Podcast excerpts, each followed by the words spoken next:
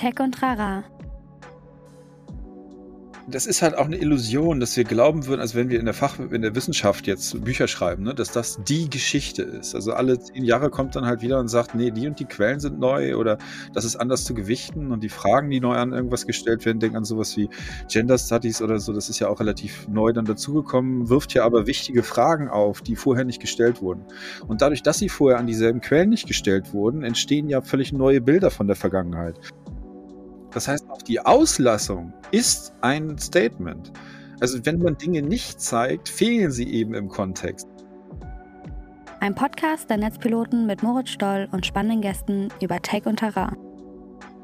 Ich glaube, so kann man sich das auch besser vorstellen, weil kontrafaktische Geschichte, da, da schlummert sich ja so ein bisschen drin in dem Begriff, gegen etwas. Also es ist eine andere Interpretation mit verschobenen Vorzeichen, also aber nicht, es ist damit nicht kontra oder, oder unhistorisch, weißt du? Herzlich willkommen zu Tech und Trara. Mein Name ist Moritz Stoll. Ich bin der Moderator dieses Podcasts und in diesem Podcast unterhalte ich mich ja mit ganz unterschiedlichen ExpertInnen zu sehr unterschiedlichen Themen und versuche eigentlich in jeder Folge für euch, mit euch gemeinsam in das jeweilige Fachgebiet der Person einzutauchen, zu verstehen, welche Fragen man sich darin stellen muss, was daran interessant ist und natürlich auch, welche Rolle Technologien darin eigentlich spielen. Und das war diese Woche eine besonders spannende Frage, denn ich habe mich mit Dr. Nico Nolden unterhalten. Er hat einen Doktortitel in Geschichte und beschäftigt sich auch in seiner Dissertation mit Geschichte in Videospielen. Und wir haben uns ganz konkret über das Thema kontrafaktische Geschichte in Videospielen unterhalten. Also ja, Geschichtserzählung oder Geschichte, die nicht zwingend auf der Geschichte basiert, die wir kennen, zu der wir Fakten haben, sondern sozusagen ja an gewissen Stellen, was wäre wenn Fragen zum Beispiel stellt und dann einfach mal einen anderen Verlauf nimmt. Und wir haben uns sehr, sehr viel darüber unterhalten, warum das gut ist, warum Videospiele eigentlich immer ein Stück weit kontrafaktisch sind und was man dadurch auch vermitteln kann und generell über das Thema, was kann uns eigentlich oder was kann das Medium Computerspiel eigentlich zum Verständnis von Geschichte beitragen? Welche unterschiedlichen Blickwinkel ermöglicht das auf Geschichte? Also super spannende Folge. Ich fand Nico auch sehr, sehr sympathisch und das war so ein richtig tolles Gespräch. Mich begeistert persönlich das Thema Geschichte sowieso und ich fand eben diesen Take ganz schön, Geschichte nicht nur eine Aneinanderreihung von irgendwelchen Zahlen und Fakten zu begreifen, sondern irgendwie als eine, ja, als eine Verflechtung von verschiedenen Blickwinkeln, von Prozessen, die irgendwie zu irgendwas geführt haben. Und wenn man jetzt das Gespräch gehört hat, das werdet ihr ja gleich alle tun, total naheliegend, dass da Computerspiele einfach ein wunderbares Medium für sind. Ich will jetzt aber auch nicht so viel äh, vorwegnehmen. Der Sponsor der heutigen Folge ist nämlich Steel Rising. Das ist ein kürzlich erschienenes Souls-like Action-RPG von äh, dem Entwicklerstudio Spiders und äh, gepublished bei Nacon oder Nacon. Zum Setting ganz kurz. Das Ganze spielt Paris 1789, es herrschen Unruhen in der Stadt, die Bevölkerung lehnt sich gegen die Herrschenden auf und man plant den Umsturz der Monarchie. Das kennt man vielleicht irgendwoher. Ihr denkt, ihr wisst bereits alles über die französische Revolution. Dann sollte man sich jetzt eben tatsächlich dieses Souls-like Action-RPG Steel Rising angucken und ich glaube, ihr werdet da überrascht sein, weil Steel Rising zeigt nämlich eine alternative Version von Geschichte. Es ist nämlich so, dass in Steel Rising im Jahr 1789 die französische Revolution in einem alternativen Paris zum Stillstand gekommen ist, weil der Aufstand des Volkes von einer Armee von Automaten, die auf Befehl des Königs eingesetzt wurden, brutal niedergeschlagen wurde. Und diese Armee schont niemanden, bestraft die Aufständischen mit Gewalt und von der Königin beauftragt spielt ihr jetzt die Protagonistin Aegis oder Aegis, kämpft euch die, durch Paris und versucht eben die Revolution zu retten. Das Ganze ist insofern ganz besonders, weil die Protagonistin eben auch so ein Automat ist und das wirkt sich auch irgendwie ganz cool oder das spürt man auch ganz cool beim Spielen. Ich habe selber auch angespielt, mir hat sehr viel Spaß gemacht. Ist ab jetzt schon, also seit dem 8. September erhältlich für PC, PlayStation 5 und Xbox Series X.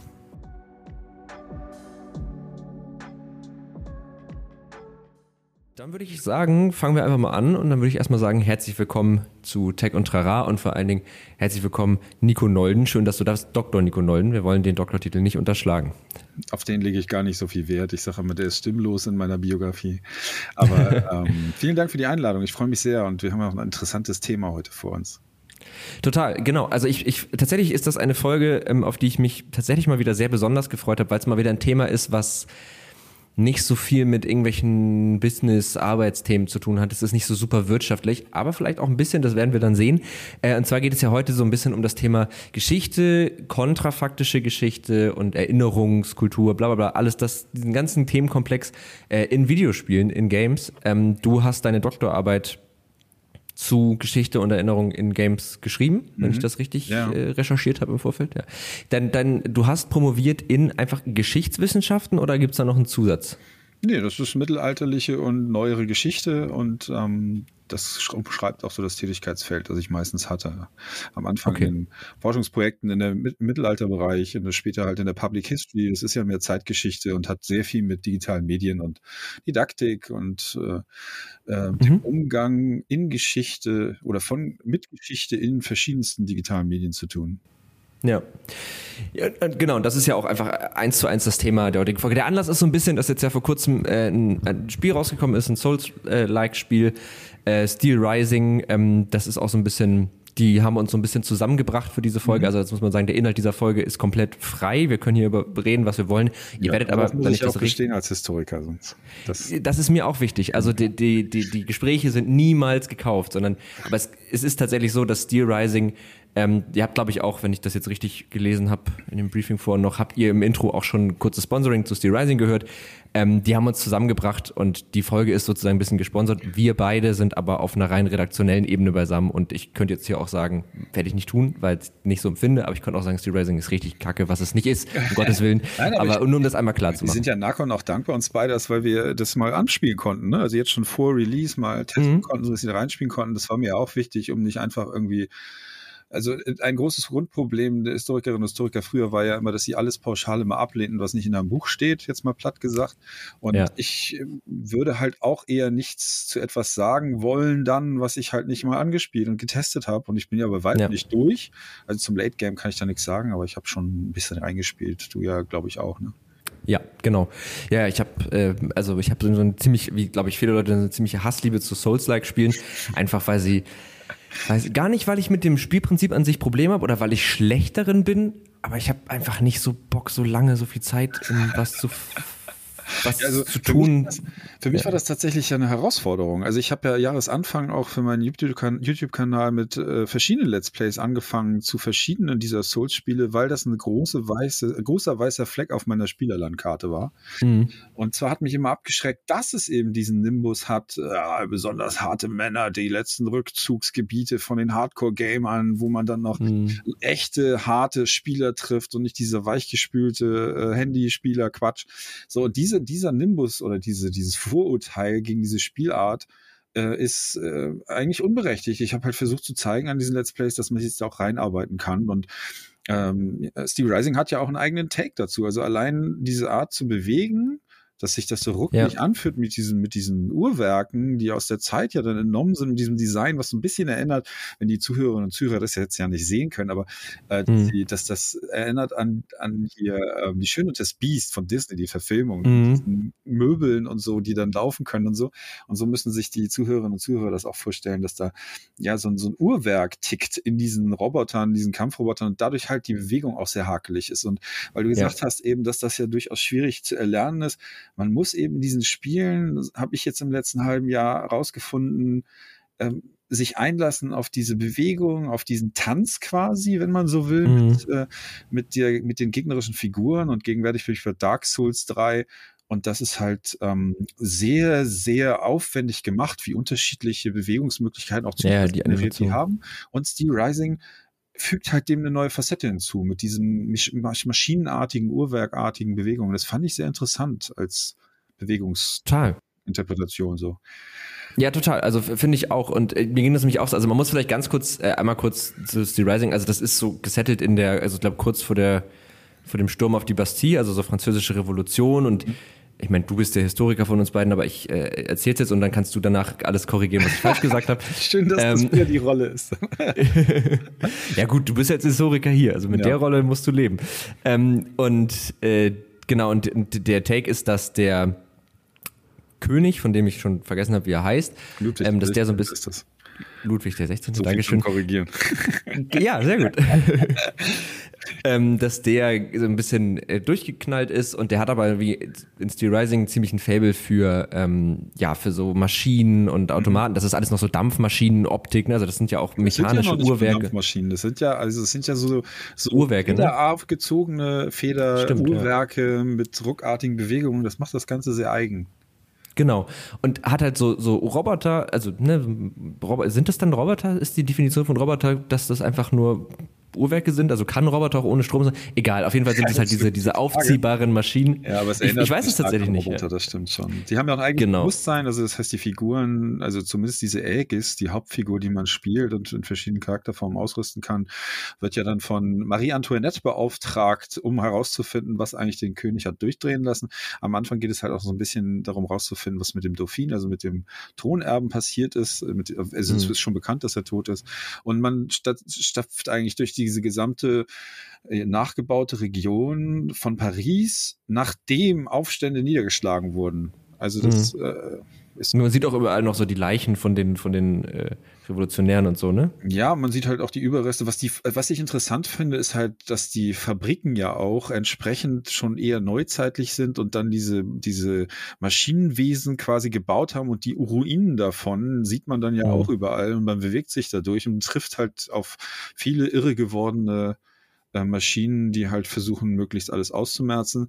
Und weil du sagtest, äh, dass äh, der König ähm, da durchgedreht ist, sozusagen, ist ja auch so eine, so eine klassische Interpretation von diesem Konflikt, also dass Marie Antoinette halt auch als besonders dumme und Habsburgerin in Frankreich dann verschrien, was ja vielleicht gar nicht war, sondern was halt so die historische Überlieferung dann hergegeben hat. Ne? Das wird mhm. aufgegriffen, dass sie halt dass sie halt äh, versucht, den König irgendwie äh, ja nicht zu Fall zu bringen, aber doch daran zu hindern, zu tun, was er so, was er so tut. Dieses Motiv wird da aufgegriffen. Und diese Liebe zu Maschinen und Naturwissenschaften, das ist schon etwas, was man auch nachlesen kann über Ludwig 16., dass, das, dass, dass er davon begeistert war. Und das Ganze wird dann halt gepaart mit äh, dieser äh, dieser, er hätte, er hätte angeblich keinen Kontakt oder kein Bewusstsein für seine Untertanen gehabt. Mhm. Ähm, das aber auch wiederum natürlich schwierig ist, weil das in der Zeit natürlich also die Leute, die die Geschichten aufschrieben, waren nicht gerade Ludwig freundlich, sag ich mal. Ja. Deswegen ja. ist es immer in der Geschichte halt, das ist vielleicht auch ein guter Übergang so zu diesem Geschichtsteil nachher, das ähm, ist immer schwierig zu sagen, ist diese Perspektive richtig oder falsch? Ähm, mhm. Sie ist sicher eine übersteigerte Form von dieser Entfremdung von seinem Volk, könnte man fast sagen. Und diese Leidenschaft für Maschinen ist dann natürlich auch fantasyartig überspitzt, aber es hat halt ein Körnchen Wahrheit da drin. Ja, genau. Und ich meine, das ist ja, also man muss ja dazu sagen, ne, das ist, das ist ja so nicht wirklich passiert und das führt uns ja auch so ein bisschen zu, wie du schon gesagt hast, zum Thema der, der heutigen Folge, nämlich dieses kontrafaktische Geschichte. Mhm. Also, dass man eigentlich an, an einem gewissen Punkt in so eine, man nimmt sich ein historisches Setting und dann sagt man, okay, und was wäre jetzt, wenn? Und dann haben die sich ja in dem Fall, haben die sich jetzt halt gewisse Motive genommen und haben die halt einfach total überspitzt und haben dann daraus ja eigentlich eine neue Geschichte, die sich dann, die vielleicht so ein bisschen wie so eine andere Abzweigung nimmt. Mhm. So könnte man sich das ja vorstellen. Glaub, so kann man sich das auch besser vorstellen, weil kontrafaktische Geschichte, da, da schlummert sich ja so ein bisschen drin in dem Begriff, gegen etwas. Also es gibt ja. eine realistische, klare Erzählung. Das ist ja auch diese altbackene Vorstellung, die manche eher dann im rechten Lager so haben. So, es gibt genau eine Geschichte und die wird von der Kaiserzeit durcherzählt und da sind genau mhm. die richtigen, oder man kann genau definieren, was die richtige Entscheidung zu welcher Zeit war. Und das, was du beschreibst, ist ja auch etwas, was so Wolfenstein, The New Order oder so gemacht hat. Das heißt, die Nazis haben dann halt in dem Spiel den Zweiten Weltkrieg gewonnen und das Ganze spielt in den 60er Jahren und ist ja, würde man eher sagen, alternativhistorisch. Also ab einem bestimmten ja. Zeitpunkt spaltet sich sozusagen dann die Geschichte ab. Also es ist eine andere Interpretation mit verschobenen Vorzeichen, also aber nicht, es ist damit nicht kontra oder, oder unhistorisch, mhm. weißt du? Das ja. ist sehr interessant, sich über die Begriffe äh, da sozusagen anzunähern. Es gibt ja auch Parallelgeschichte, wenn du an sowas denkst, wie die Dinosaurier sind nie ausgestorben und dann, äh, es gab ja auch mal so ein deutsches Spiel, Paraworld hieß das, ein mhm. Echtzeitstrategiespiel. Und äh, da, da war es halt so, dass das halt so Steampunk traf auf lebende Dinosaurier mhm. und so. Und dieses Spiel mit äh, Was wäre wenn, wie du es genannt hast, und eben Alternativen von Geschichte, die sorgen ja auch dafür, dass in Spielen Menschen Entscheidungen treffen können in bestimmte mhm. Richtungen und schaffen damit eigene Alternativen. Das ist, finde ich, so das, was digitale Spiele am besten können.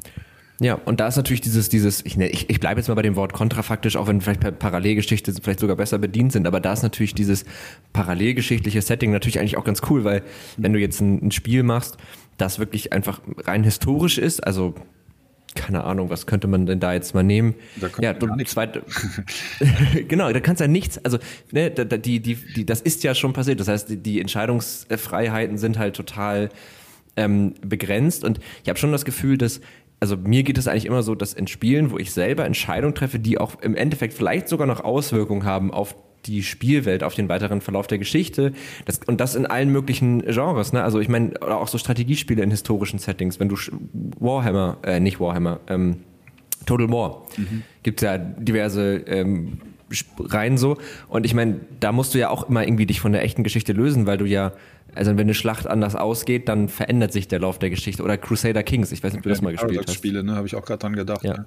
ja. Das, das ist halt auch eine Illusion, dass wir glauben würden, als wenn wir in der Fach, in der Wissenschaft jetzt Bücher schreiben, ne, dass das die Geschichte ist. Also alle zehn ja. Jahre kommt dann halt wieder und sagt, nee, die und die Quellen sind neu oder das ist anders zu gewichten und die Fragen, die neu an irgendwas gestellt werden, denken an sowas wie Gender Studies oder so, das ist ja auch relativ neu dann dazugekommen, wirft ja mhm. aber wichtige Fragen auf, die vorher nicht gestellt wurden. Und dadurch, dass sie vorher an dieselben Quellen nicht gestellt wurden, entstehen ja völlig neue Bilder von der Vergangenheit. Ja. Das heißt, auch wissenschaftlich Texte und Bücher, die nach gewissen Regeln versuchen, authentisch äh, wissenschaftliche Arbeit zu treiben, damit das verlässlich ist und nachvollziehbar, ja. was man da geschrieben hat. Auch die haben dasselbe Problem wie Videospiele, die halt irgendwann an einen Punkt kommen, ja, was willst du in Assassin's Creed Unity, da ging es auch um äh, die französische Revolution, was willst du, mhm. was willst du mit den Lücken machen, die du zeigen musst, also zum Beispiel Bebauung eines Gebiets, das heute nicht mehr bekannt ist, weil keine Pläne existieren, keine Fotos oder sowas, dann musst du ja generisch arbeiten. Du musst ja irgendwas aus der Zeit nehmen, was du dann überträgst auf den Ort und sagst, so hätte es aussehen können. Mhm. Das heißt, die Frage ist ja auch, wo beginnt dann schon kontrafaktische Geschichte? Wenn wir so einen Stadtteil dann einfach leer lassen und quasi Assassin's Creed macht das ja in den Teilen damals noch sehr gut, dass sie das, was nicht erinnert wird, quasi kann man nicht betreten. Dann mhm. halt diese Levelbegrenzung, dann wird gesagt, ja, dein Vorfahr war halt nicht da, denn du bist ja in den Spielen mhm. eigentlich nicht selbst dort, sondern bist auf den Spuren deiner Vorfahren mit diesem Gerät Animus. Und dann müsste man eben faktisch auch diesen Stadtteil, von dem man nichts weiß, leer lassen. Und dann kommt ja. man halt ganz schnell dazu, was, was sind denn Dinge, die belegt sind? Also zum Beispiel ja. Sehenswürdigkeiten, große Personen. Und da hatten wir ja eben auch schon bei Personen, ähm, die Perspektive, mit der über ihre Persönlichkeit erzählt wird, ist ja immer von irgendwelchen Leuten geformt. Zum Beispiel in der Revolution, das war dann anti-royal und dann wurde mhm. halt der König besonders schlecht dargestellt. Er hat ja auch ziemlich viel nachweisbaren Mist gemacht, aber ich wollte damit sagen, also mhm. diese Perspektive der Nachwelt, die erzählt über etwas, ist natürlich auch immer stark gefärbt. Man kennt Da habe ich mir Entschuldigung, da habe ich mir ein Wort aus dem Geschichtsunterricht in der Oberstufe gemerkt. Ist das nicht Quellenvergleich oder sagt man das nicht? Oder Quellenanalyse? Also dieses, wenn du eine Analyse. Ja, ja, ja, letztendlich ist genau das. Da sagen wir Historikerinnen und Historiker, du musst dir erstmal die äußeren Umstände angucken und ja. Äh, kannst nicht einfach nur den Text lesen, und ja. äh, in der Quelle, also gut, viele können das ja sowieso nicht, aber dafür werden wir ja ausgebildet, um alte Texte ja. zu lesen, in den Mittellatein, was es da gibt, oder, oder Niederhochdeutsch oder was es da gibt. Da habe ich ähm, Hamburg mal im Mittelalterprojekt zur Hamburger Trese, das ist der, der Ratsurkundenbestand, der wichtigste, der in so einem Kasten war, in so einem Schatzkästchen, deswegen Thesaurus Trese. Mhm. Und, und da waren halt die wichtigsten Dokumente drin. Und wenn man aber nur den Wortlaut liest, dann würde man eben nicht feststellen, dass der Hamburger Freibrief für den Hamburger Hafen gefälscht ist. Barbarossa war mhm. damals nicht zu der Zeit da, wo dieser äh, Freibrief für den Hafen, den wir heute feiern, mit dem Hafengeburtstag in Hamburg, wo der mhm. ausgestellt war. Der ist eine Fälschung. Mhm. Also das heißt, wenn du nur den Wortlaut nimmst, dann hast du, ja, die Hamburger dürfen jetzt hier frei handeln und wird ihnen keiner reingequatscht und es wird ihnen keine Steuern abgenommen. Aber wenn du eben diese äußere Quellenkritik machst, wer war wann an welchem Ort, wäre das ja dann zum Beispiel. Also konnte der mhm. Aufsteller mhm. an diesem Ort sein. Das ist das, was Historikerinnen und Historiker sehr intensiv machen. Und deswegen ist das ja. vielleicht auch wichtig, nochmal zu verstehen, auch für alle, die immer glauben, wieso das steht da doch? So, ne? Also, ja. das ist halt genauso heute beim Zeitunglesen. Ja, aber ihr müsst halt euch auch immer fragen, wer schreibt etwas mit welchem Interesse aus dieser Perspektive. Und ja. gute Journalisten können dann ausgewogen schreiben. Aber der Glaube, mhm. dass ein guter Journalist objektiv schreiben würde, ist eben völlig falsch. Ja. Das muss man eben, da muss man eben mehrere Zeitungen. Will man irgendwie die ausgewogene Meinung haben, muss man mehrere Zeitungen lesen zu einem demselben ja. Thema. Das finde ich eigentlich auch, wenn man sich jetzt, also ne, wenn wir jetzt mal dahin gehen, dass wir uns Spiele überlegen als ähm, ja auch Medien, um sich irgendwie mit geschichtlichen Ereignissen auseinanderzusetzen, natürlich auf eine ganz andere Art, also durch Partizipation, ähm, dann muss man ja da irgendwie auch wieder diese Brille sich aufsetzen. Und ich könnte mir vorstellen, also keine Ahnung, äh, wenn jetzt ein Spiel über die französische Revolution, wie Steel Rising irgendwie gemacht wird, ich würde jetzt fast sagen, das äh, kann ich nicht ausschließen, aber dass EntwicklerInnen wenn sie Spiele über so politische Ereignisse machen, dass das vielleicht gar nicht, oder historische Ereignisse, dass das jetzt nicht immer irgendwie aus politischem Interesse gefärbt ist. Also, dass es jetzt nicht darum geht, ähm, wir wollen jetzt hier eine gewisse Meinung fördern. Das kann natürlich auch passieren, gerade wenn man vielleicht auch so Richtung Kolonialismus oder so geht, ne? Oder auch, äh, also die, die ganze Thematik, wo ja dann auch heute noch irgendwie viel daraus resultiert, ist auch die Frage, waren die alle weiß, waren die alle aus Europa oder waren auch Leute aus Amerika in, im Team dabei? Aber unabhängig davon ist ja allein schon ähm, also Spiele müssen sich ja auch verkaufen. Das heißt, die haben ja immer einen wirtschaftlichen Druck und dieser wirtschaftliche Druck färbt ja auch auf die Machart des Spiels ab. Also Belohnungssituationen müssen entstehen und die muss man ja auch irgendwie mitbewerten. Also werden vielleicht Dinge überhöht dargestellt, dramatisiert, einfach des Effektes wegen und das macht es ja eigentlich noch komplexer als bei, einer, bei einem Text. Also zumindest das, was ich jetzt von Sea Rising gesehen habe, da ist es ja ein bisschen anders, weil sozusagen die historischen Ereignisse ein bisschen neben der Handlung laufen. Ne? Also man hat diese Roboter genau. zu bekämpfen und das ist ein Bär, also man trifft ein paar Persönlichkeiten und kriegt so Antriebe und Anlässe und wird dann in die Mission entlassen und dann ja, platt gesagt, holzt man wieder äh, äh, mechanische Roboter, haben wir vorhin gesagt. Mhm. Aber äh, zum Beispiel das erwähnte Assassin's Creed Unity hat ja einen sozusagen Anspruch gehabt, auch möglichst akkurat Figuren darzustellen und so. Mhm. Und das hat sogar dazu geführt, dass es äh, ein, eine Debatte im Parlament gab in Frankreich, wie man denn etwa als französischer Hersteller äh, die, die eigentlichen Errungenschaften der französischen Revolution so despektierlich darstellen könnte. Das heißt, die haben da eine Staatsaffäre mhm. draus gemacht. Es sind sogar fachliche Gutachten von Historikerinnen und Historikern dazu geschrieben worden. Die sind leider nicht auf Deutsch übersetzt. Das wäre halt auch wirklich was Interessantes.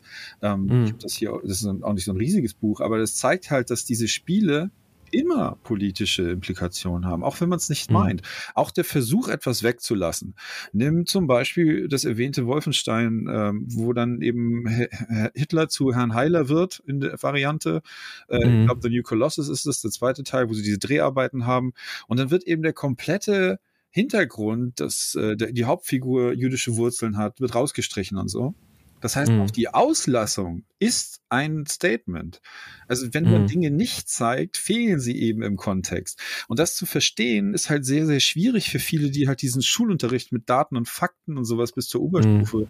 hinter sich haben. Und ab der Oberstufe darf man dann auch mal ein bisschen reflektieren über die Inhalte, jetzt mal ganz platt gesagt. Aber vorher geht mhm. es ja eigentlich mehr darum, erlerntes Standardwissen, was sozusagen als Kanon gilt, auswendig zu lernen. Und insofern ja. kann man da auch nochmal den Ball zurückspielen zum Schulunterricht, diese Spiele können eben auch im Schulunterricht gebraucht dafür sorgen, dass man darüber nachdenken lernt, warum ist etwas wie dargestellt, welche Perspektiven prallen hier aufeinander. Und ähm, das, das zeigt halt dieses Assassin's Creed Unity-Beispiel ganz gut. Oder in Communities, in äh, Europa Universalis, das ist auch so ein Paradox-Spiel, was du erwähnt hast, mhm. streiten sich seit einer halben Ewigkeit äh, die Community über die exakte Grenzziehung auf dem Balkan. Das sind ja immer so kleine Provinzen die halt mhm. dann aber auch meinetwegen Serbien, Kosovo und sonst was repräsentieren, Bosnien. Und die streiten sich sehr stark in der Community regelmäßig wieder darüber, wo diese Grenzen verlaufen müssen. Einmal territorial, dann was gehört sozusagen zu muslimischem Gebiet in der Zeit und so. Mhm. Das heißt, da steckt überall politischer Brennstoff drin, um den man sich kümmern müsste als Entwicklerinnen und Entwickler weil es mhm. eben Community Management ist, aber auch weil es immer mit den Inhalten zu tun hat. Diese Haltung auch gerade aus den USA von Konzernen zu sagen, dass unsere Spiel Spiele sind apolitisch. Ich gebe dir mal ein Beispiel, also stopp mich bei Beispielen, aber eins vielleicht mhm. noch. The Division, der zweite Teil. Mhm äh, da war es halt so, dass äh, damit geworben wurde auch nachher, ich sage, nee, das ist ja alles unpolitisch so. Aber da geht es halt in Washington darum, dass sozusagen nach dem Ausbruch einer Riesenpandemie, erster politischer mhm dass dann äh, der Deep State sozusagen Washington abräumt. Also Deep State ist ja so ein Gerücht von den Rechtspopulisten, dass da irgendwas im Hintergrund hinter den offiziellen Kammern die Fäden zieht und so. Das ist ja auch schon uralt, dieses Motiv. Mhm. Und dann wird im Süden eine Mauer gebaut an der Grenze. Und äh, mhm. die, diese Grenze bauen aber die Mexikaner, weil sie die ganzen fliehenden Amerikaner nicht haben wollen. Ey, mal ganz ja. ehrlich, wie kann man da noch vor die Presse gehen und sagen, das ist unpolitisch?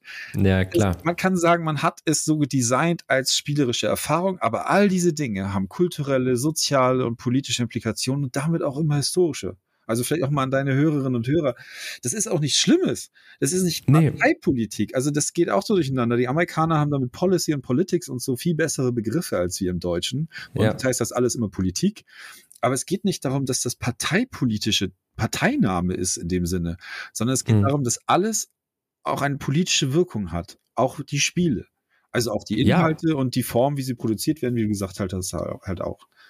Und das finde ich auch voll spannend, weil das ja auch, also, ähm, weil man ja dann auch schnell dahin kommt, anfangen zu, also anzufangen zu kritisieren, welche Message drückt das jetzt aus oder welche auch nicht und so. Und man kann es aber eigentlich auch aus der Brille betrachten, dass es halt, es ist halt ein möglich, mögliches Szenario, wie Dinge sein könnten. Also ich habe da ein anderes Beispiel.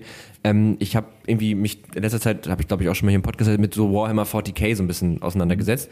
Und ähm, das ist ja dieses Tabletop-Spiel und da habe ich irgendwie, ich weiß gar nicht wie, ach so, ja, weil ich, ich habe so beim, beim Lesen dieser ganzen Lore und auch dieser Bücher so ein bisschen gemerkt, oh, das, da gibt es schon so ein paar so so Nazi-Anleihen teilweise, ne? Also und ja, hab dann auch so ein bisschen ja auch ganz klare imperiale Anleihen so an Symbolik und sowas vom Kaiserreich und so. Genau und das sind ja auch so Übermenschen und so, ne? Also das ist und das habe ich halt äh, und dann habe ich mich damit so ein bisschen auseinandergesetzt und dann äh, auch tatsächlich mal gab es mal einen Fall. Ähm, dann haben die halt so ein Turnier gespielt, du hast ja deine kleinen selbst angemalten Figuren so dabei, deine Miniaturen. Und da war halt ein Typ, der hat halt überall so Nazi-Symbolik auf diese Dinger gemalt, ne? Und dann, der wurde auch ausgeschlossen von dem Turnier und da hat dann halt Games Workshop auch, also die Firma, die sich diese Welt ausgedacht hat, gesagt, ist jetzt ein Brettspiel, aber ist ja egal.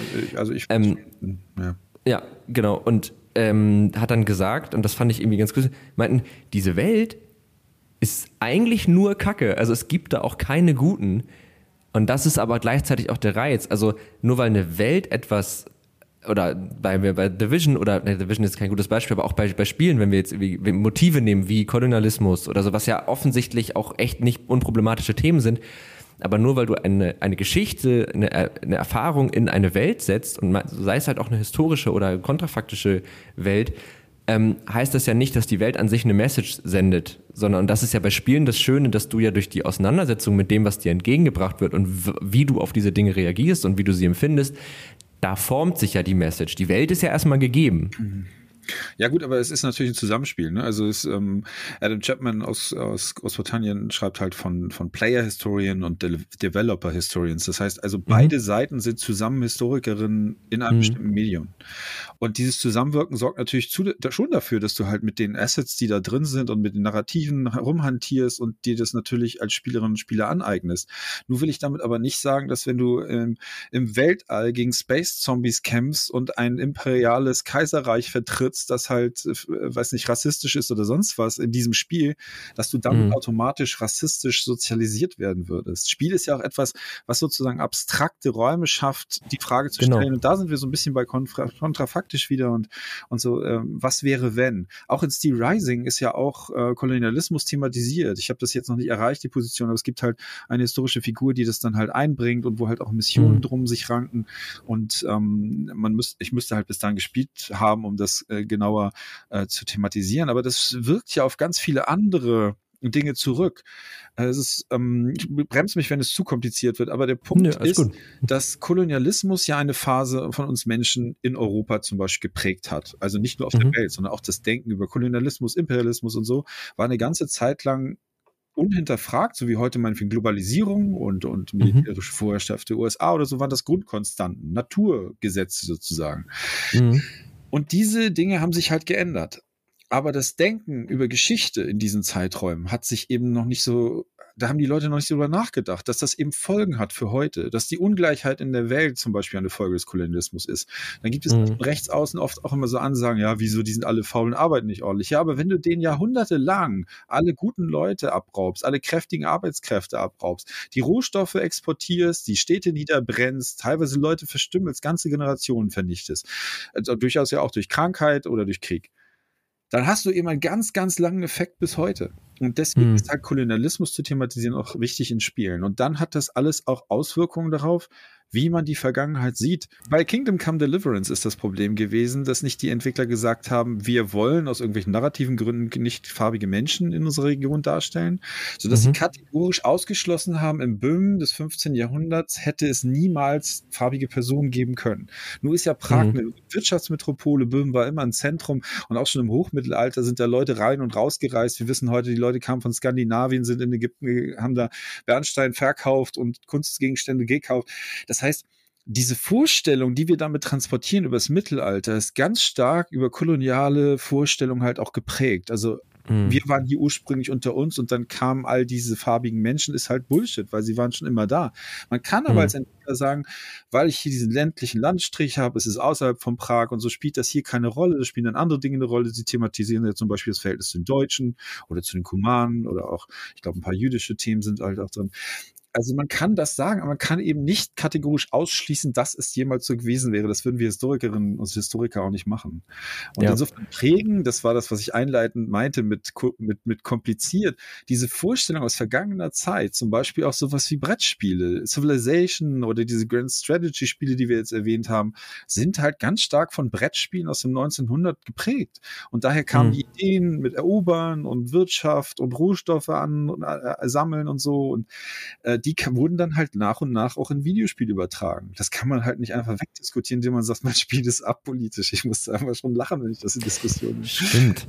Stimmt, weil eigentlich, ne, also wenn man jetzt sozusagen nichts über die Vergangenheit wüsste, was ja nun nicht so ist, aber wenn es so wäre und du, dann hättest du auch einen schwierigen Job, ähm, aber äh, und du und dann dann gäbe es ein Spiel wie Civilization nicht, weil wir heute, also wir leben ja jetzt in den letzten 100 Jahren, ja, kommt das hin? Doch, in einer, in einer Welt, wo machen ja keine Eroberungskriege mehr. Also gut, wir haben jetzt gerade so einen Fall, wo das irgendwie versucht wird, aber ne, also so grundsätzlich ist es ja nicht mehr, dass, dass wir irgendwo hinsegeln und sagen, so das Land gehört jetzt uns und die Rohstoffe gehören jetzt uns. Ne, und wir breiten uns über die Weltkarte aus, weil die Weltkarte ist ja schon sehr verteilt und eigentlich liegen da ja, da ist ja wenig Zwischenraum noch, den man sich noch holen kann.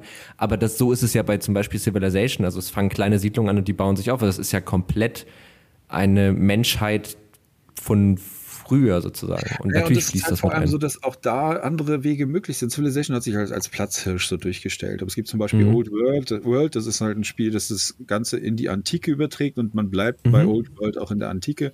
Und da gibt mhm. es halt ganz viele verschiedene Herrscher und verschiedene Ausrichtungen. Die, da wird sehr viel in diese Antike investiert. Aber es gibt zum Beispiel auch mhm. Humankind und Humankind von Amplitude, die legen halt einen ganz anderen Schwerpunkt auf diesen Civilization Take. Ich finde ihn viel besser, mhm. ähm, weil es nämlich um, man spielt ja bei Civilization eine, meinetwegen Bismarck, sage ich jetzt mal, als Deutsche von 4000 vor Christus bis 2008. Mhm das dürfte einem ja schon als ein bisschen kontrafaktisch auffallen. Und äh, bei, bei Humankind ist es so, dass auch diese, diese bronzezeitliche Phase eine Entdeckungsreise ist. Also man, man kämpft gegen äh, wilde Tiere, man sammelt man wegen an Quellen Wissen über Wasser. Und diese ganzen Dinge führen dazu, dass du erstmal eine kritische Masse erreichen musst, um sesshaft zu werden. Das heißt, diese mhm. erste Phase, dieser Kampf gegen Barbaren bei Civilization ist da viel besser, viel klüger gelöst. Und wenn du mhm. dann eine Kultur gegründet hast, dieser Kulturbegriff ist natürlich auch etwas, was dann wieder, ähm, was dann schwierig zu definieren ist, aber sie haben halt bestimmte Kulturen geformt oder, oder sich als Vorbilder genommen, die einen gewissen Einfluss in bestimmten Weltregionen hatten, und zwar nicht nur in Europa. Da sind mhm. Olmeken dabei und sie haben ein Afrika-DLC äh, gemacht. Äh, ich glaube, Mittel- und Südamerika ist jetzt als letztes dazu gekommen. Und diese Kulturen kann man in bestimmten Phasen dann halt auswählen und erwirbt damit Vorteile. Und in dem nächsten Schritt, in das nächste Zeitalter, nimmt man diese Vorteile mit und wählt eine neue Kultur. Verstehst mhm. du, der Unterschied ist, dass man eben nicht eine Nation spielt und der Gedanke ist, die Deutschen sind schon immer so gewesen, mhm. sondern eine Kultur formt sich, verändert sich, passt sich äh, taktischen Herausforderungen an, passt, passt sich wirtschaftlichen Herausforderungen an. Ähm, man kann dann irgendwann natürlich auch entscheiden, will man kolonialistisch werden. Äh, das hat halt dann auch Nach- und Vorteile fürs eigene Reichsgebilde, Stabilität zum Beispiel, also gesellschaftliche mhm. Stabilität. Mhm. Und insofern, lange Rede, kurzer Sinn, ist Humankind halt ein wirklich interessanter Gegenentwurf zu Civilization. Ist auch nicht perfekt, aber es ist, zeigt halt, dass man durch eine Wahl einer anderen Perspektive auch neue, interessante Spielmechaniken bauen kann. Mhm. Wir hatten im Stimmt, da ich noch. Workers and Resources als äh, Beispiel ja. in, Strategie, in Echtzeitstrategie, äh, im, im Aufbaustrategie-Genre. Workers and Resources, Soviet Republic will das machen, was es im Namen heißt. Eine, ab den mhm. 1970er Jahren eine Sowjetrepublik aufbauen, hat aber ein beinhartes kapitalistisches Wirtschaftskonzept. Also du zahlst für Dinge, die gebaut werden, wie in jedem anderen Spiel. Viel klüger, mhm. viel cooler wäre doch eigentlich, eine Mechanik einzubauen, wo du fünf Jahre im Voraus planen musst und dann eben mhm. Arbeitskräfte verteilen muss, wo es nicht intern im sozialistischen Land um kapitalistische Mittelzuweisung geht, sondern um die Verteilung von Arbeitskräften und Ressourcen. Verstehst du, das wäre halt ein anderer Take mhm. auf dieses Aufbaugenre, den ich halt reizvoll fände. Ich gehe ja deswegen hausieren mit Geschichte, weil ich halt finde, es sind so viele Dinge noch gar nicht erzählt und ausprobiert. Ja, ja, total. Ja, das also, aber ich, ich muss gerade verstanden über diesen Civilization-Aspekt, weil mir war natürlich auch klar, dass das also allein wie du sagst, die Figur Bismarck 4000 ja. vor Christus, das macht natürlich auf so auf dem Prinzip her, ja. Genau oder Gandhi oder den hast du ja, ja. auch als Charakter oder Kleopatra. Ähm, aber diesen Punkt, dass, dass du ja wirklich im Grunde eine Kultur von vorne bis hinten spielst und es ist die ganze, sind die ganze Zeit die Deutschen und dass ja die Vermischung von verschiedenen Kulturen, die irgendwann aufeinandertreffen und all solche Geschichten, dass das da gar nicht mit reinspielt. Also das, den, den Gedanken hatte ich nicht. Das finde ich, finde ich sehr spannend.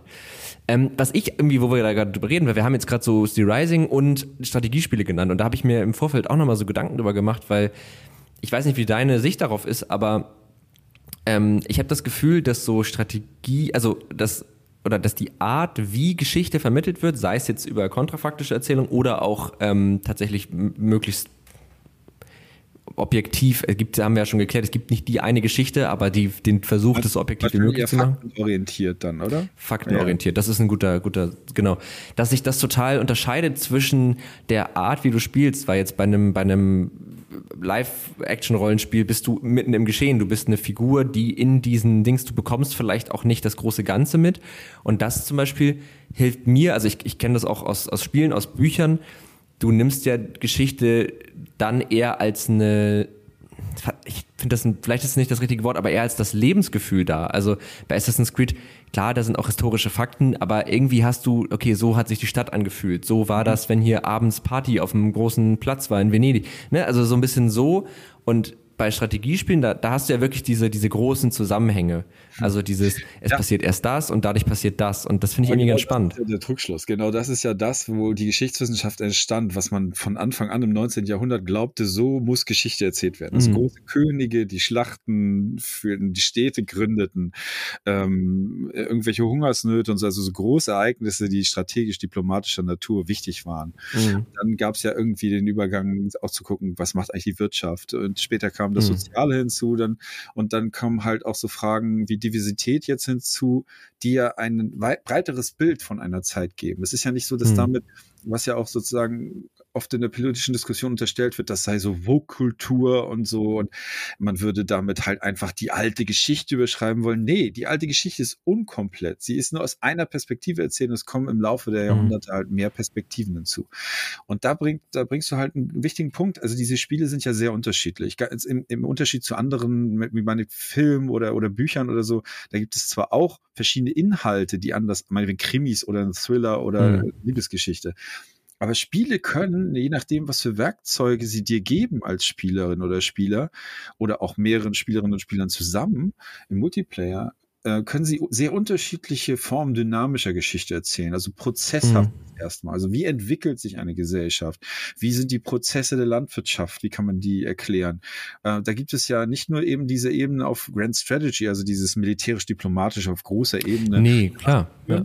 Banished. Ich wollte damit ja nur sagen, das ist ja nicht falsch, was du gesagt hast, weil du ja. vorhin sagtest, so korrigier mich dann, aber es ja. gibt halt sehr viele verschiedene Facetten und Videospiele könnten Facetten beisteuern, die so noch nicht darstellbar sind durch andere Medien.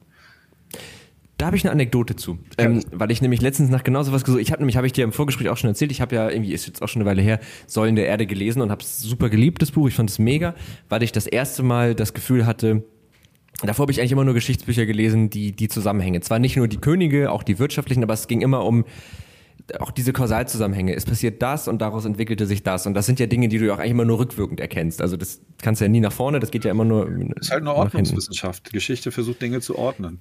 Genau, und das ist auch cool, das ist auch interessant. Also ich will gar nicht sagen, dass das irgendwie, aber es ist, wenn du es halt so liest, dann hat mir da zumindest, ich bin ja auch kein Historiker, ich beschäftige mich halt manchmal mit solchen Sachen und da finde ich das spannend.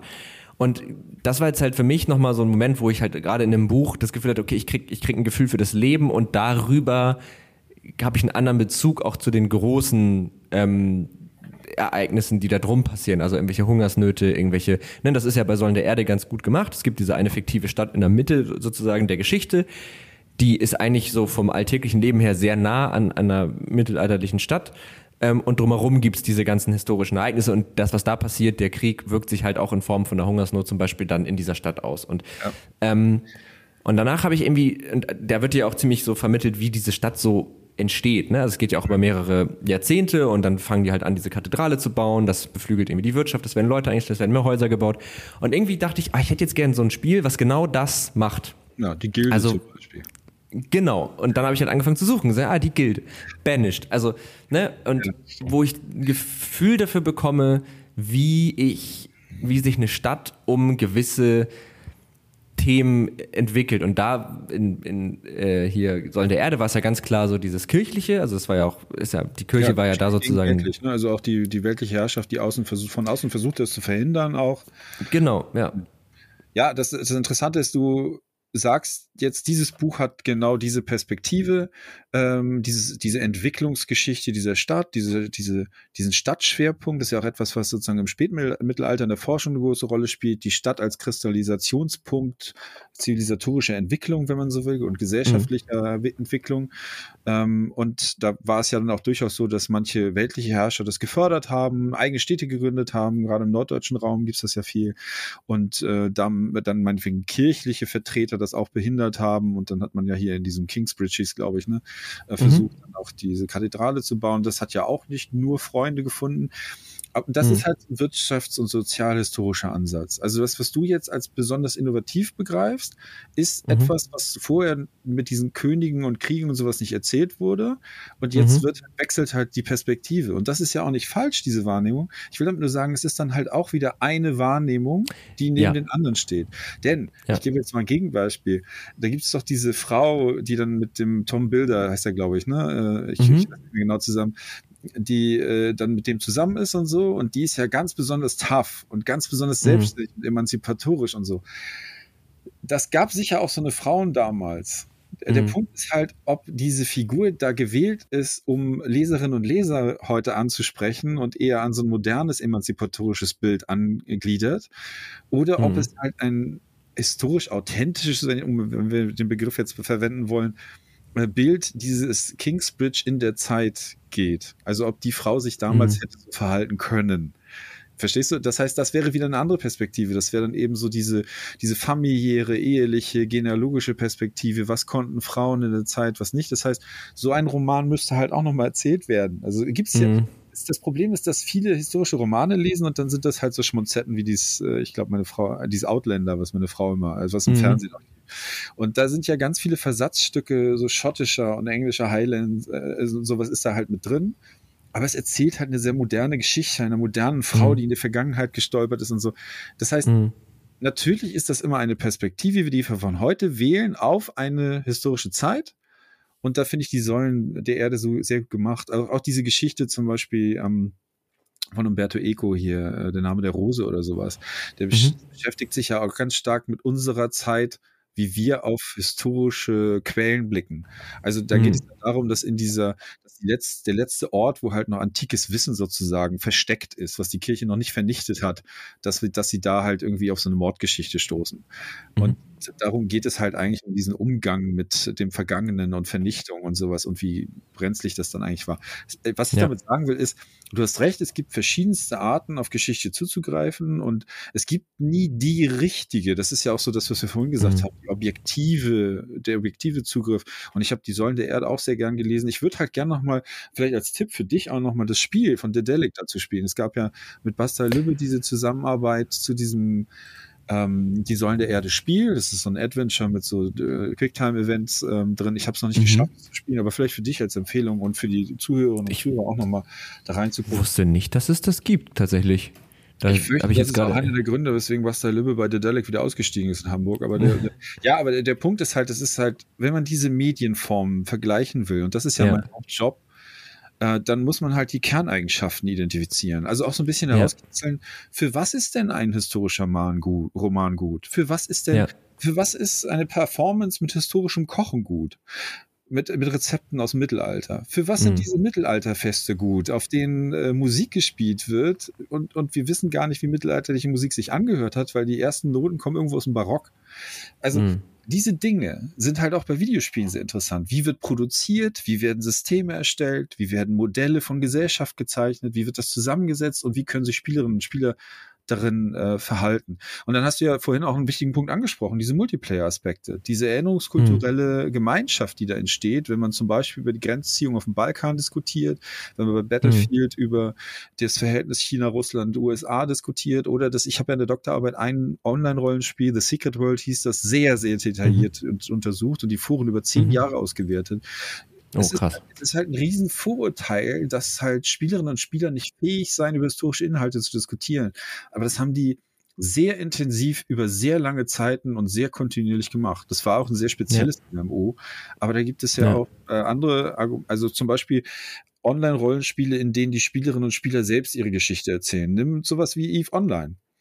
Ähm, das ist ja ein, Stimmt, ja. das ist ja ein MMO, also so ein Multiplayer, massively Multiplayer Online-Spiel, wo es im Weltall um Schlachten und Sektoren und Konzerne geht. Aber es gibt Leute, die sind nur da drin, die fliegen gar kein Raumschiff. Die, die sind die Chronisten dieser Gemeinschaft und die erzählen mhm. dann die Chronologie und wie die Konflikte ablaufen und machen daraus halt aus den eher profanen Schlachten machen sie dann halt irgendwelche politischen Intrigen und sonst was. Ja. Das ist Stimmt, halt ja, da gibt's ja so richtig, da, da, dass sich dann bestimmte verfeindete Fraktionen und dann haben die da irgendwelche Angriffe gestartet und so. Da, ja, stimmt. Ja, das ist, das ist halt etwas, wo man zum Beispiel als Forscher wie ich hingucken kann und sich angucken kann, auch wenn die es nicht so meinen als die Geschichte.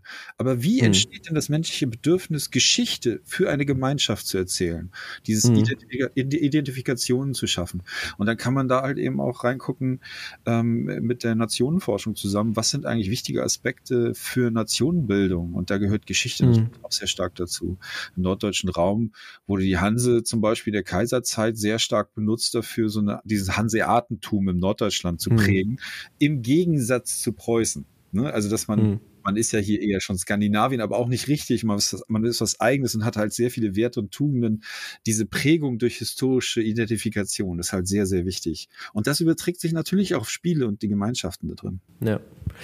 Die, also da frage ich mich auch, das, das wäre auch nochmal eine Frage, der wir uns auch nochmal widmen könnten, warum man eigentlich sich mit Geschichte überhaupt befassen sollte. Ne? Also das ist jetzt auch fast schon ein bisschen eine rhetorische Frage. Also Gibt es da einen erkennbaren Nutzen? Weil das wäre dann auch, wenn wir darüber reden, dass, also natürlich unabhängig davon, dass es einfach jetzt, wenn wir beim Thema Spiele bleiben, für schöne Settings sorgt, das ist sicherlich eine Sache, aber ähm, das kann ja auch noch weitergehen. Also was habe ich davon, wenn ich ein Spiel spiele, oder was hat, hat man davon, wenn man ein Spiel spielt, ähm, in einem historischen Setting. Wenn ich vielleicht tatsächlich ein bisschen ein Gefühl dafür bekomme, wie war das Leben damals, oder wenn ich ein Gefühl dafür bekomme, wie hat sich ein gewisser Konflikt entwickelt, auf den unterschiedlichen Ebenen, die wir besprochen haben, also diese verschiedenen Geschichtsbetrachtungen. Was bringt mir das? Bringt einem das was? Muss es einem überhaupt was bringen? Na, das ist ja auch ein Kern der, der Forschung, die ich da so betreibe, weil es halt ähm, hm. sehr viele verschiedene Vorstellungen davon gibt, wie was authentische Geschichte halt zum Beispiel ist. Also hm die Branche hat eine bestimmte Vorstellung, was historische Inhalte sind. Viele, viele Spielerinnen und Spieler, männliche und weibliche, haben sehr unterschiedliche Vorstellungen davon, was Geschichte betrifft und wie spannend es ist. Ähm, das, das ist sehr schwer zu sagen.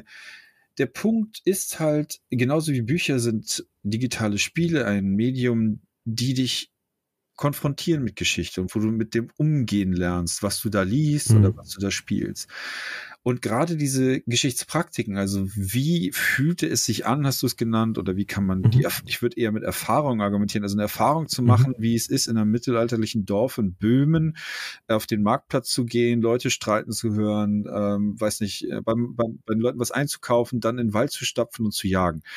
Das, ja. das können digitale Spiele sehr gut, weil sie auf diese Prozesse angelegt sind.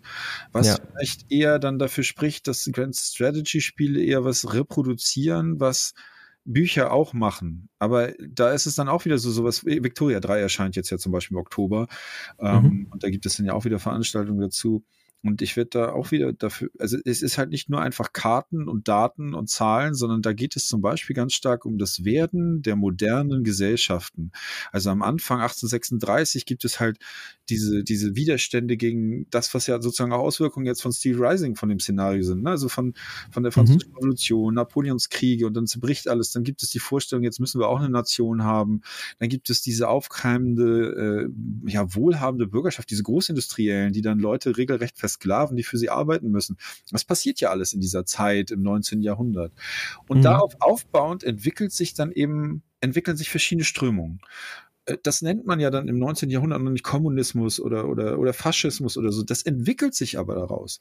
Und wenn man ein Verständnis für diese Alternativen von Geschichte und Prozesse des Handelns bekommt, dann kann man eben auch viel besser nachvollziehen, wie sich verschiedene Strömungen aufspalten und an welchen Punkten ja, entscheidende verstehe. Ereignisse dazu geführt haben, dass dann sowas wie Faschismus zum Beispiel entsteht. Ich habe zu meinem Quickshot-Video in meinem Kanal habe ich äh, zu Battlefield 1 was dazu gemacht. Das ist mhm. eben eine bestimmte Haltung zum britischen Empire, Spiel, dieses Spiel symbolisiert, nämlich so eine Niedergangshaltung. Also das Alte stirbt und es entsteht was Neues.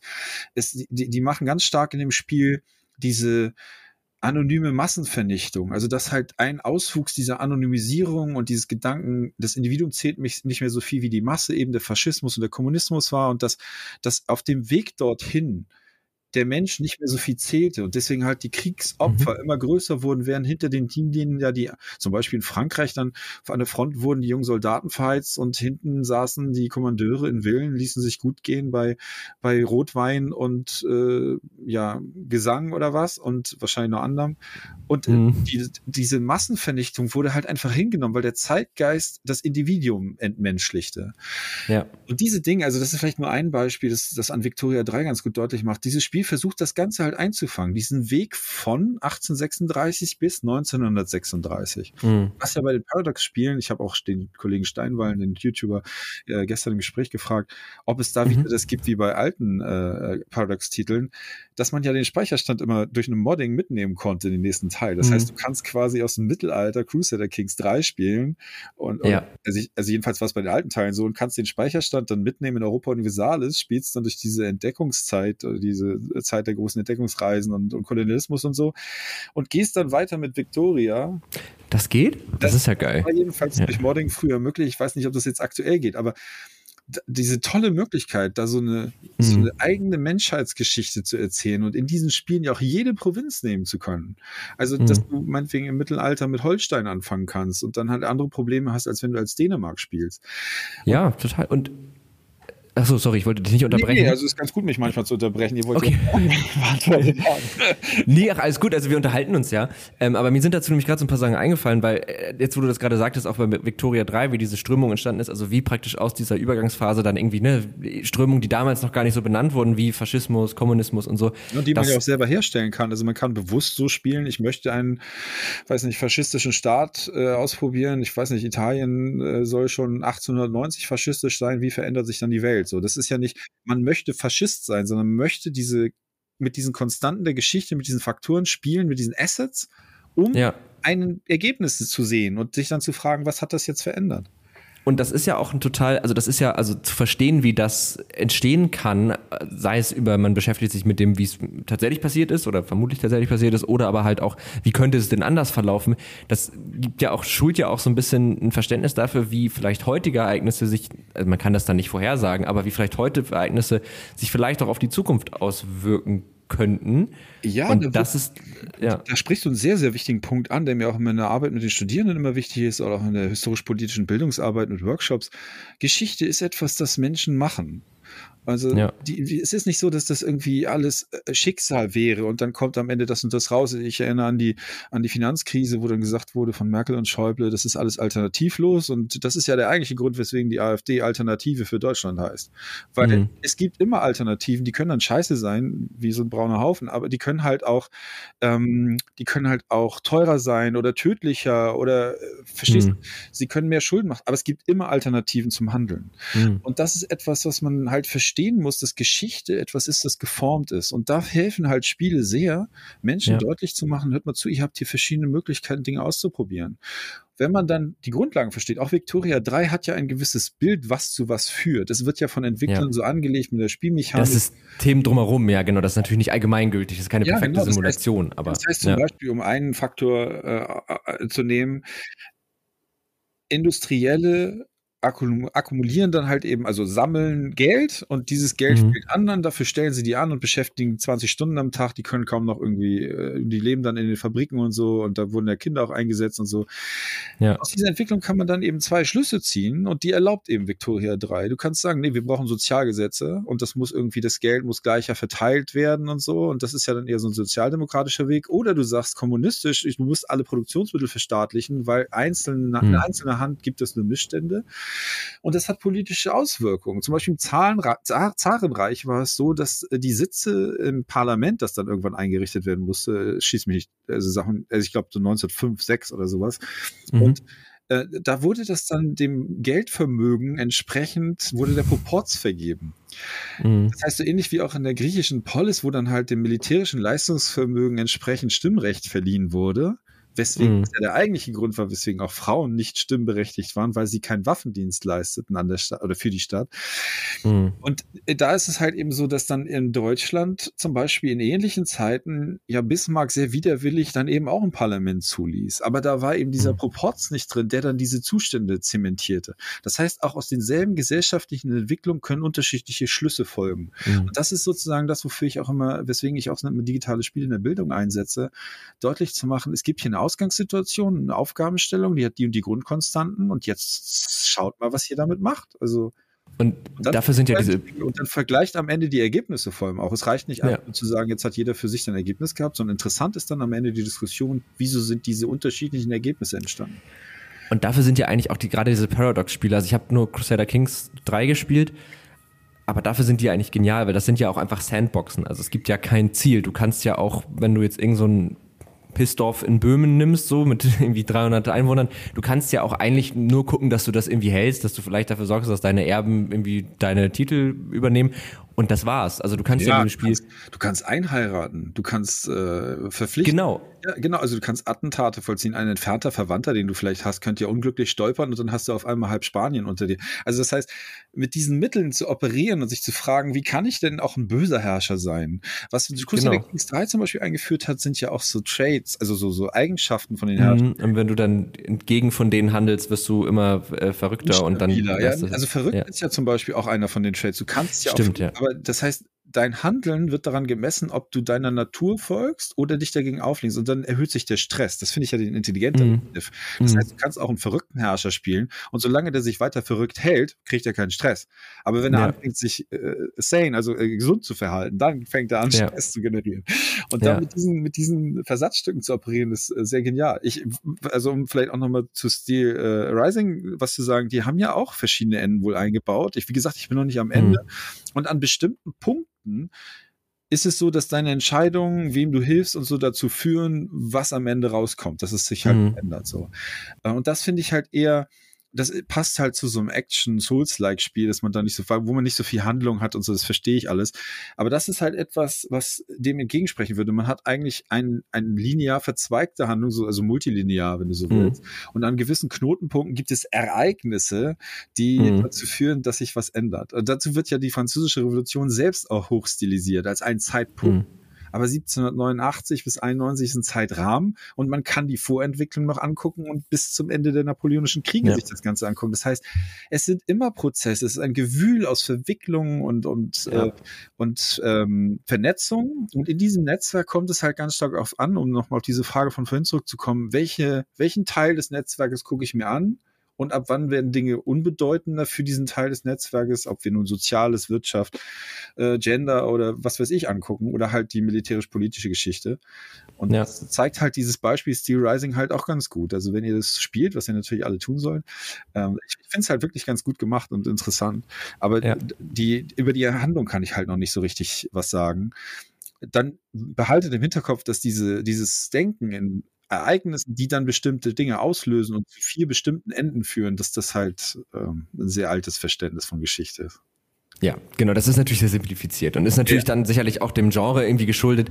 Aber ähm, das ist halt genau das, was wir gesagt haben. Ich meine, jedes, jedes Spiel und jedes Spielegenre schafft ja dann irgendwie anscheinend, das würde ich jetzt mal so zusammenfassend sagen, auch einfach wieder einen anderen Betrachtungswinkel auf geschichtliche Ereignisse. Also ich kann. Ja, und wir machen äh, noch ne? gar nicht genug Betrachtungswinkel auf. Das ist ja auch mein Argument ja. gewesen in diesem, ich habe jetzt ja auch diesen aktuell gerade das zu Rebel Inc. gemacht, zu, zu, dem, zu diesem ursprünglich Handheld-Spiel und Mobile-Spiel mhm. und äh, jetzt ja auch als PC-Spiel sozusagen seit 2021 erhältlich. Das thematisiert, wie man am besten ein aufständisches Gebiet befriedet, äh, State-Building betreibt, also, also ein Staatswesen aufbaut und mhm. eine Demokratie errichtet. Und das richtet sich, das ganze Spiel richtet sich extrem an Afghanistan aus. Und ich habe es deswegen mhm. jetzt ein Jahr nach dem Abzug aus Afghanistan thematisiert, weil das zeigt, mhm. wie sehr Spiele von unseren Modellen und Denkvorstellungen geprägt sind, wie etwas mhm. funktionieren sollte und dann bauen wir daraus Spielmechaniken.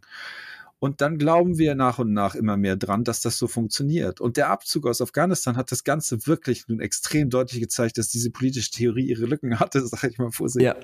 Ja, ja. Ja, und das ist vielleicht auch nochmal, wir müssen nämlich so langsam äh, zum Ende kommen, aber das ist auch nochmal ein Punkt, den ich ganz spannend finde, zu sagen, ähm, wir, wir haben eine Vorstellung davon, wie etwas funktionieren sollte und bauen daraus Spielmechaniken. Und wenn wir halt bei Spiele-Settings in die Geschichte gucken, können wir halt sagen, wir haben, wir haben ja, eine, wir haben ja eine, eine Darstellung davon, wie etwas geschehen ist. Und daraus können wir Spielmechaniken bauen. Und da hast du ja auch schon gesagt, das fand ich im Vorgespräch nämlich ganz schön, dass man ja auch, was die Spielmechaniken angeht, du hast es ja auch gerade mit dem, äh, jetzt komme ich nicht mehr auf den Namen des Spiels, äh, wo es darum ging, ein kapitalistisches Wirtschaftssystem. Also Workers and Resources, Soviet Republic, ja. Mhm. Genau, dass, dass man da halt eigentlich eine Spielmechanik hätte nehmen können, die sich eher an diesem kommunistischen System orientieren könnte und nicht an dem kapitalistischen System. Du hast es, glaube ich, im Vorgespräch gesagt, äh, mit dieser Traumreise der Aborigines, die sich navigieren oder die navigieren über Lieder und solche Geschichten. Und da glaube ich, wenn man sich da vielleicht Geschichte auch ein bisschen diverser, hatten wir ja auch schon anguckt, oder das hast ja. du gesagt, also ich, ich wiederhole gerade nur die Dinge, die du gesagt hast. Ähm, ja, also dieses mit Traumreise ist natürlich nochmal ein guter Stichpunkt, weil wir ja die Welt ordnen. Du hast die Grand Strategy Spiele angesprochen von Paradox, die mhm. halt auf so einer Mercator-Kartenstreckung, äh, die, die auf einer zweidimensionalen Kartenebene sozusagen abbilden. Und wir wissen alle zum Beispiel, Grönland sieht daraus riesig, äh, darauf riesig aus und es wäre halt viel kleiner, wenn man mhm. einen Globus hätte. Und diese, dieses Beispiel, was ich nannte mit der Traumzeit in Australien, ich fand das so faszinierend, wenn man da sich ein bisschen reinliest, dass das eigentlich eine Raumordnungsvorstellung ist ist, die sich von mhm. geografischen Daten löst. Also es geht da um Strecken zwischen Wasservorkommen, äh, da geht es um äh, auch, auch Unwägbarkeit. Das heißt, ein Lied, das man dann singt auf einer Strecke oder ein Spruch, den man dann aufsagt äh, zur Navigation, der kann dir zum Beispiel Landmarken dann sagen, äh, also in die, im Laufe dieses Liedes, was man dann singt, mhm. und dann kommt das an der Stelle, wo man dann sein müsste zu einer bestimmten Zeit das ist eben etwas, worauf wir als Europäer seit dem Kolonialismus sehr stark herabblicken.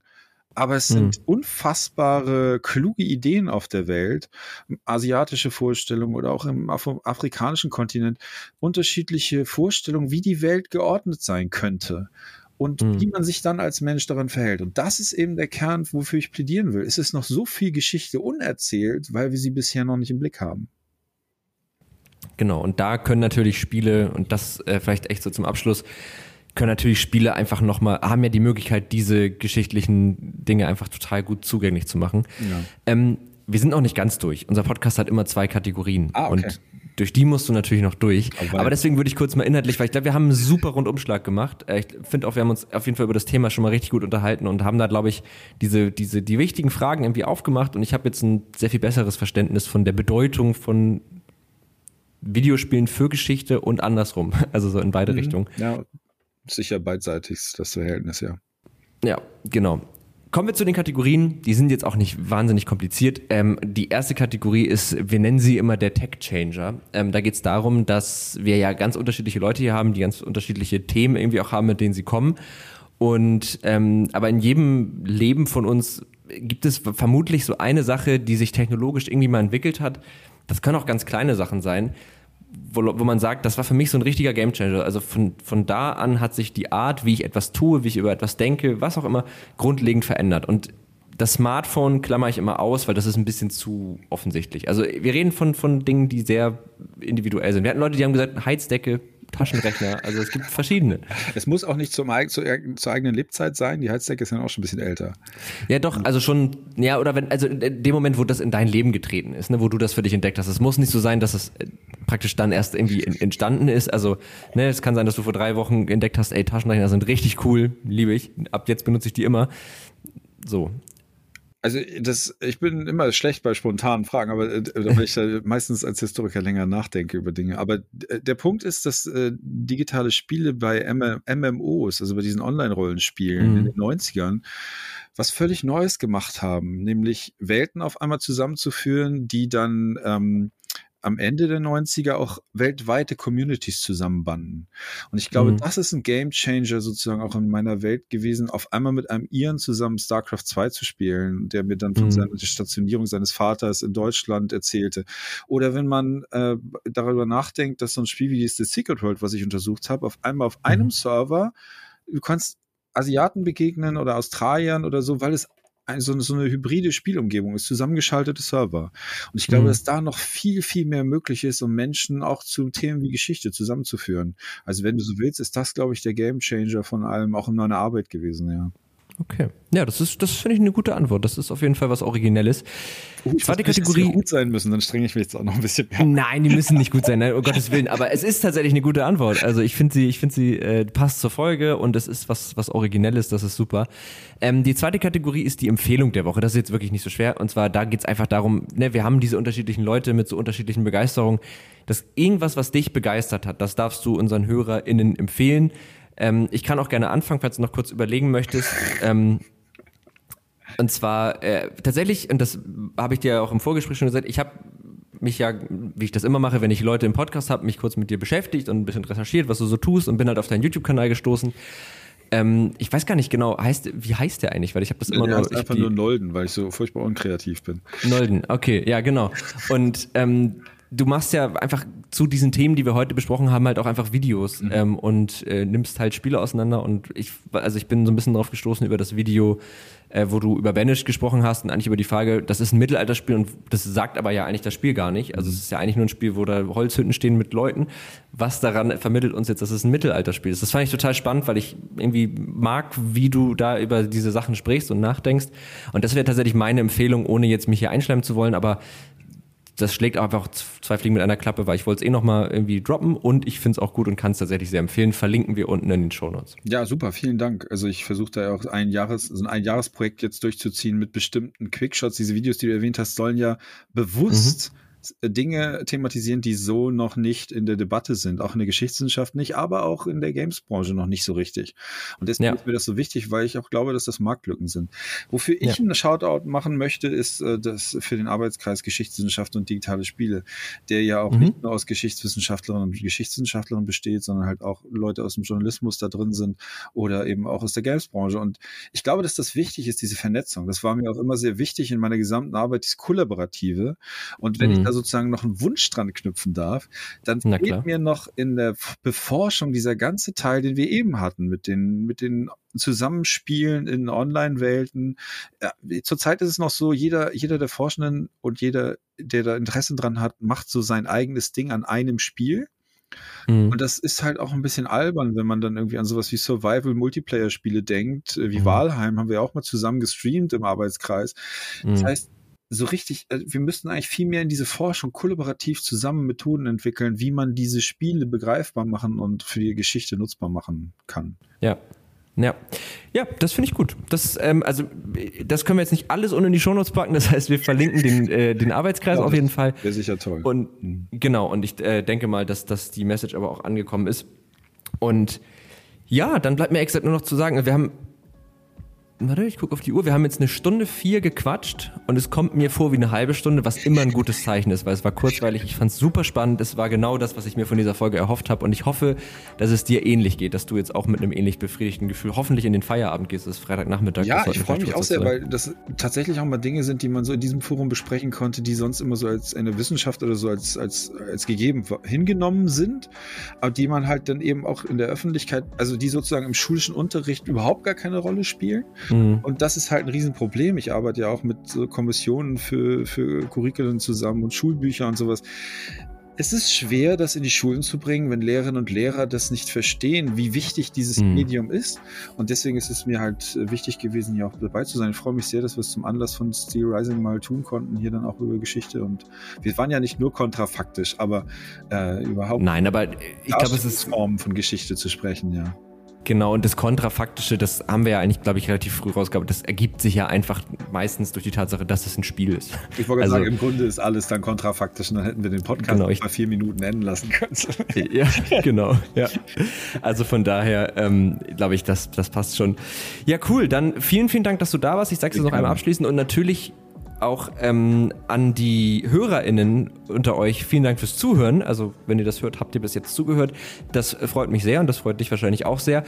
Ähm, wir freuen uns natürlich immer, wenn ihr uns irgendwie abonniert auf den gängigen Podcast-Plattformen. Wenn ihr uns eine Bewertung da lasst auf iTunes oder Spotify, ist das auch einfach hilfreich für uns.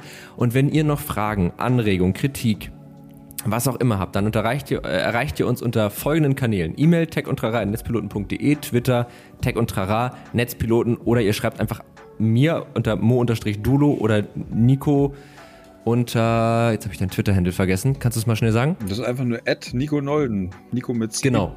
Ja. Ja, okay, Nico9 mit C. Genau. Da könnt ihr hinschreiben auf Twitter, falls ihr noch Fragen habt. Da habe ich jetzt einfach mal gesagt. Also, falls du jetzt Nachrichten bekommst. Ja, Sorry. nee, von mir aus gern. Ich muss da nicht reagieren, wenn es. genau, ja.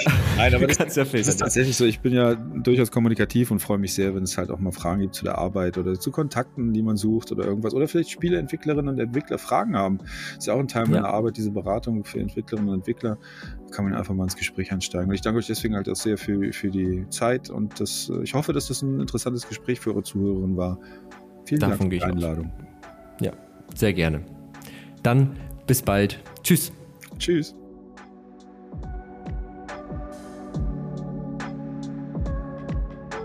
Tech und Trara. Ein Podcast der Netzpiloten mit Moritz Stoll und spannenden Gästen über Tech und Trara.